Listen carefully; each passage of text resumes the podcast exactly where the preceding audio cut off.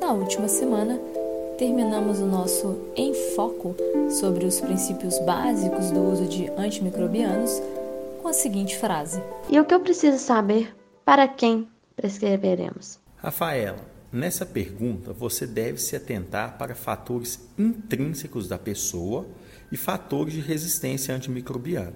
Sobre as características do paciente, atentar para sexo, idade, comorbidades e alergias, já que o perfil epidemiológico pode influenciar na etiologia microbiana ou gravidade de apresentação.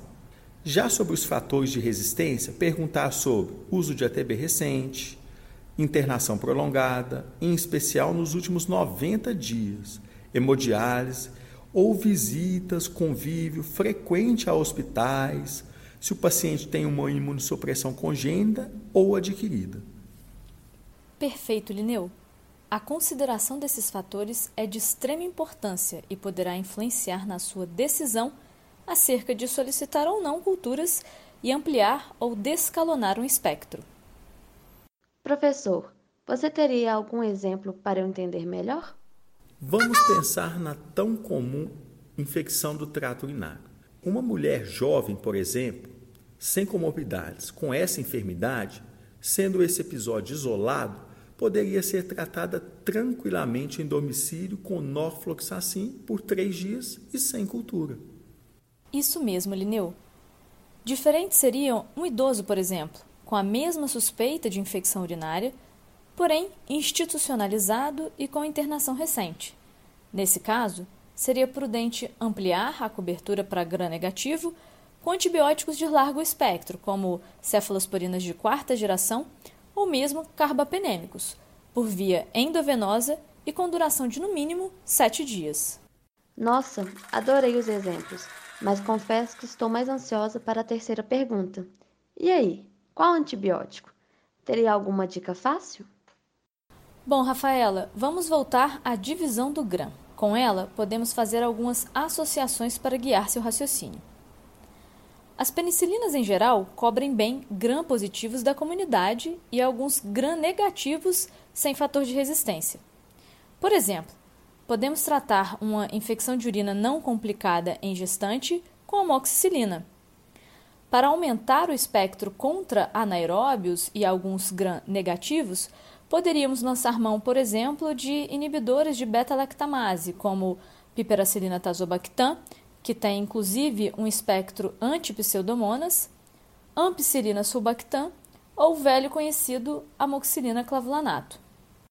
Ju, se me permite completar esse comentário, devemos lembrar também que a cefalosporina, por sua vez, também tem espectro semelhante ao das penicilinas, em especial as de primeira e segunda geração, como por exemplo cefalexina, cefalotina à medida que se aumenta as gerações da cefalosporina, aumenta-se o espectro dos gram-negativos.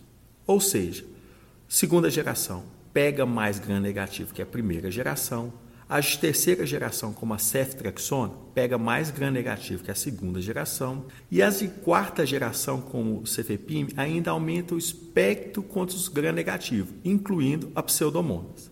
Atenção deve ser dada à encefalopatia por cefepime, tão debatido ultimamente, cujos fatores de risco são idade avançada e disfunção renal. As cefalosporinas vão até a quinta geração, representada pela ceftaroline, cuja grande vantagem é a cobertura de Staphylo aureus meticiclina resistente, o famoso MARSA, além dos gram-negativos.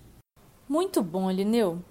Outras classes ainda muito utilizadas, em especial no ambiente ambulatorial, são as quinolonas, que apresentam boa cobertura para gram-negativos da comunidade, em especial para infecções do trato urinário e intraabdominais.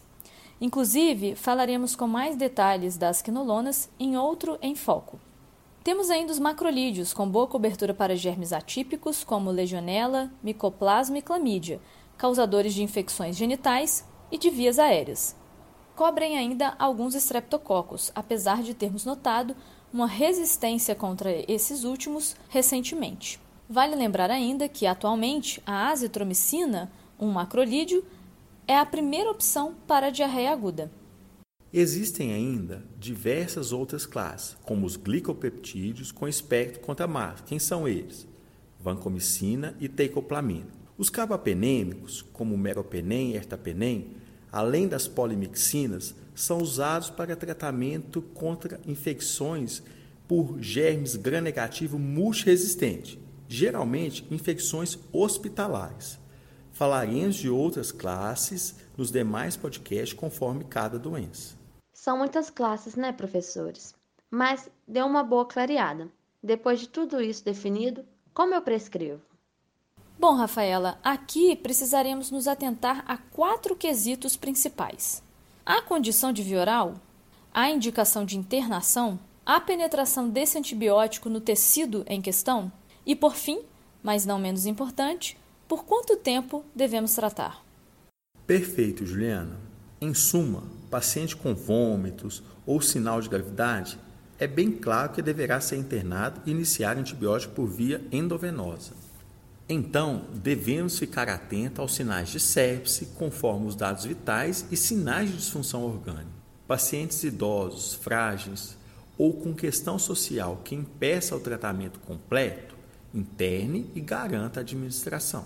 Caso opte por via endovenosa, não se esqueça de avaliar diariamente a possibilidade de troca para via oral, conforme estabilidade, melhora clínica e resultado das culturas. Uma outra atenção importante deve ser dada à penetração. Por exemplo, piperacilina com tazobactam pode ter ação in vitro contra germes causadores de meningite, mas não penetra o sistema nervoso central. Para finalizar, e o tempo? O que você pode falar para a gente, Juliana? Pois bem, o tempo vai depender de qual doença estamos tratando, do microorganismo em questão e da melhora clínica. Em geral, cada doença tem seu tempo em média estabelecido. Uma pneumonia comunitária, por exemplo, estará bem tratada com 5 a 7 dias de antibiótico, enquanto uma infecção de urina baixa, não complicada em mulher jovem, bastariam apenas 3, e um abdômen agudo inflamatório não complicado, 5 dias. Atualmente, a procalcitonina tem se mostrado um bom marcador para guiar a suspensão precoce dos antibióticos. Infelizmente, ela ainda encontra-se pouco disponível. Ótima lembrança da procalcitonina. Quem sabe um dia ela vira nossa realidade, não é mesmo? Bom, adorei nossa conversa e espero que tenham gostado. Rafaela, aproveite e resuma para os seus colegas o que conversamos. Tá certo, professor.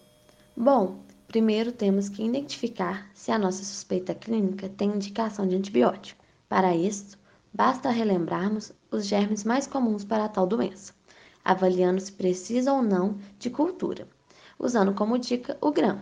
Depois, determinamos o perfil do paciente: homem, idoso, comorbidades, fatores de risco para resistência.